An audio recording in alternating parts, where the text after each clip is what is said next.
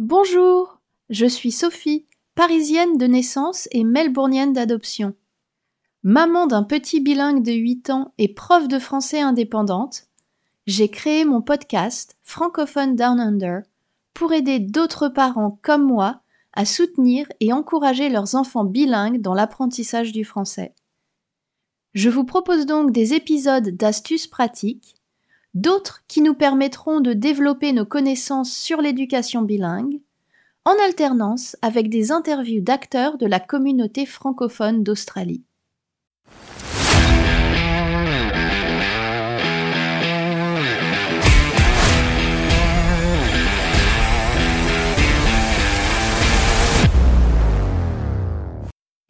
Allô, allô, allô? Bon, bah, j'ai ma bouillotte, j'ai mon thé chaud. On peut commencer. Bienvenue dans ce deuxième épisode de Francophone Down Under. Dans cet épisode, je vais aborder une question qu'on me pose assez souvent. Comment faire pour lire en français avec nos enfants sans se ruiner si possible quand on habite au bout du monde, en Australie? J'ai réuni tous les meilleurs conseils pour trouver des livres Down Under ou se les faire envoyer sans que ça coûte un bras. Quand on est parent d'enfants bilingues, on entend beaucoup de choses à propos de la lecture. D'une part, on nous dit que lire en français à nos enfants est crucial pour leur développement langagier. D'autre part, on nous dit que de toute façon, lire une histoire en français le soir n'est pas suffisant. C'est vrai que lire une histoire en français si l'enfant est baigné toute la journée dans la langue anglaise, à l'école ou à la crèche, à la télé, et même avec ses parents, eh bien, lire une histoire ne sera pas suffisant, parce qu'on sait aujourd'hui que le langage se développe en fonction de la quantité d'exposition à la langue. Malgré tout, la lecture est une excellente porte d'entrée dans la langue française, pour tous les enfants, des plus jeunes aux plus âgés. C'est pour ça qu'elle est recommandée par tous les experts. Par exemple, j'ai ici une citation du Guide à l'usage des parents d'enfants bilingues de Barbara Abdelila Bauer, paru en 2012. Je vous mettrai les références dans les notes du podcast, si ça vous intéresse. Le livre est un outil efficace et plaisant pour créer un environnement langagier riche et diversifié. Il propose un univers nouveau avec un style différent de la langue orale. Il permet d'abord une grande variété de thèmes en dehors des situations récurrentes comme le repas, le bain, l'endormissement. La lecture de livres familiarise l'enfant avec le mot écrit et favorise la concentration. Le moment de lecture est une expérience culturelle où l'on explore des manières de vivre et d'appréhender le monde. C'est aussi un moyen pour développer l'intérêt pour la littérature de jeunesse et l'écrit en général.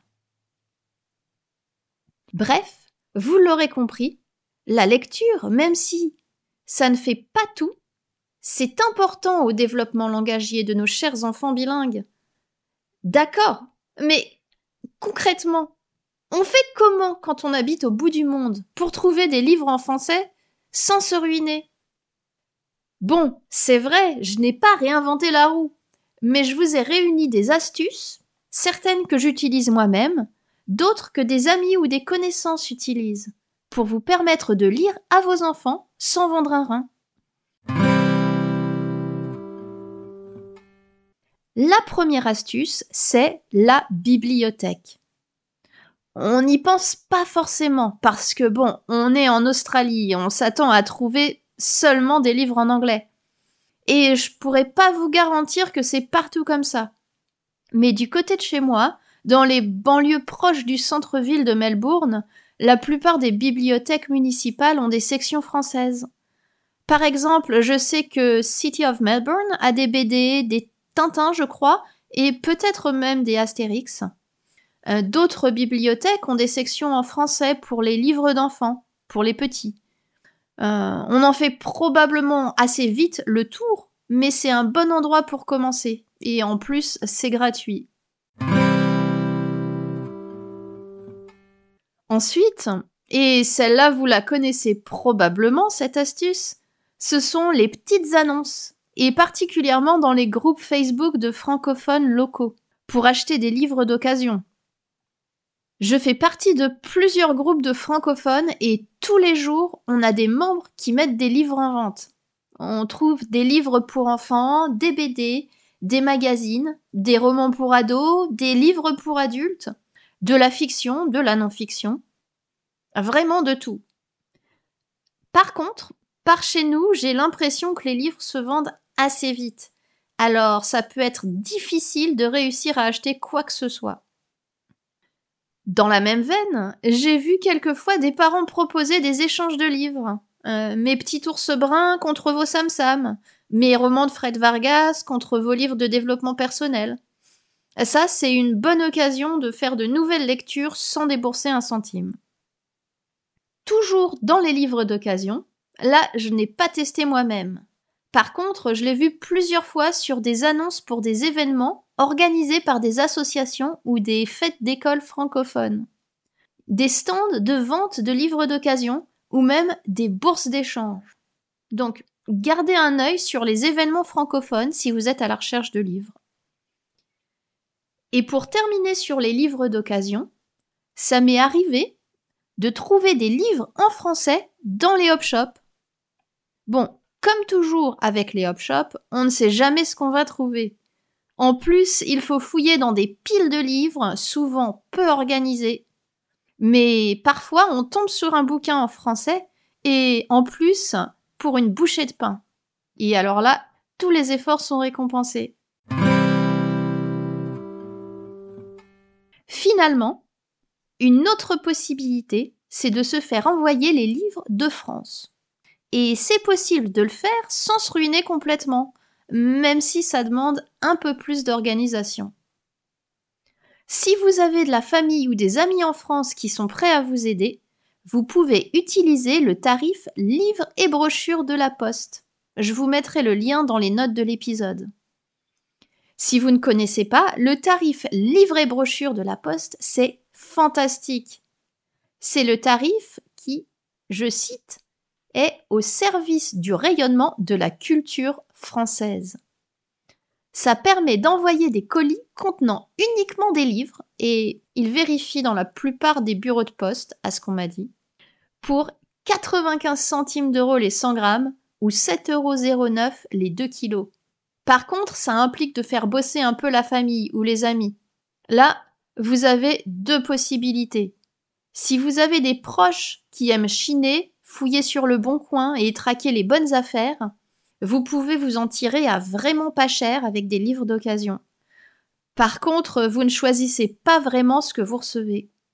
Moi, ce que je fais, c'est que je commande à la FNAC. J'ai pris la carte FNAC, c'est quelques euros, ou une dizaine d'euros peut-être, et avec ça, j'ai la livraison gratuite partout en France. D'ailleurs, parenthèse, je m'en sers aussi pour Noël et les anniversaires de la famille qui sont toujours en France. Donc, je suis connue comme la tata folle qui offre tout le temps des livres. Il y a pire. Bref, je fais livrer à la famille qui me réexpédie le tout au tarif livre et brochure. Ça arrive en général entre deux et trois semaines plus tard, donc c'est plutôt assez rapide. Et ça me permet de choisir ce que je vais recevoir. Si vous ne pouvez pas faire travailler vos proches, mais que vous voulez vraiment commander, la FNAC livre aussi en Australie, mais uniquement les livres, pas d'électronique, par DHL. Et là, vous le recevrez en moins de 10 jours. Par contre, c'est plus cher, mais c'est pratique.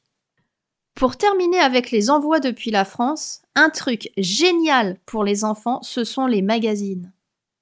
Chez nous, ce sont les grands-parents qui offrent les abonnements, donc ça fait un cadeau pratique.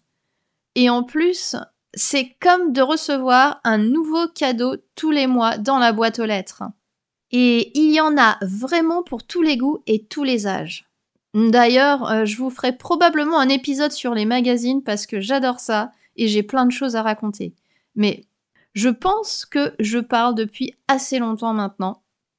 Alors je vais passer à la dernière astuce. Les livres digitaux et les e-books. Je ne les utilise pas moi-même avec mon fils parce qu'on n'a pas de tablette et sur le téléphone c'est vraiment trop petit. Et puis je trouve que c'est plus ludique pour les enfants d'avoir l'objet physique dans les mains, de pouvoir tourner les pages. Mais par contre, pour les adultes, c'est top. Et en particulier si vous ne voulez pas attendre la livraison et que vous êtes impatient de commencer un livre. Et en plus, ça ne prend pas de place et ça, c'est tout bonus. Parce que chez moi, il y a trop de livres déjà et on ne sait plus où les ranger. Enfin, on n'a jamais trop de livres, mais bon, il faudrait une maison plus grande, quoi. Cet épisode touche à sa fin. J'espère vous avoir transmis quelques astuces utiles. Si j'ai oublié quelque chose, n'hésitez pas à me le signaler. Je vais mettre tous mes détails de contact dans les notes de l'épisode et j'aurai grand plaisir à échanger avec vous. Si vous pensez que cet épisode pourrait être utile à un autre parent francophone que vous connaissez, partagez-le. Je vous souhaite une excellente fin de journée et vive la lecture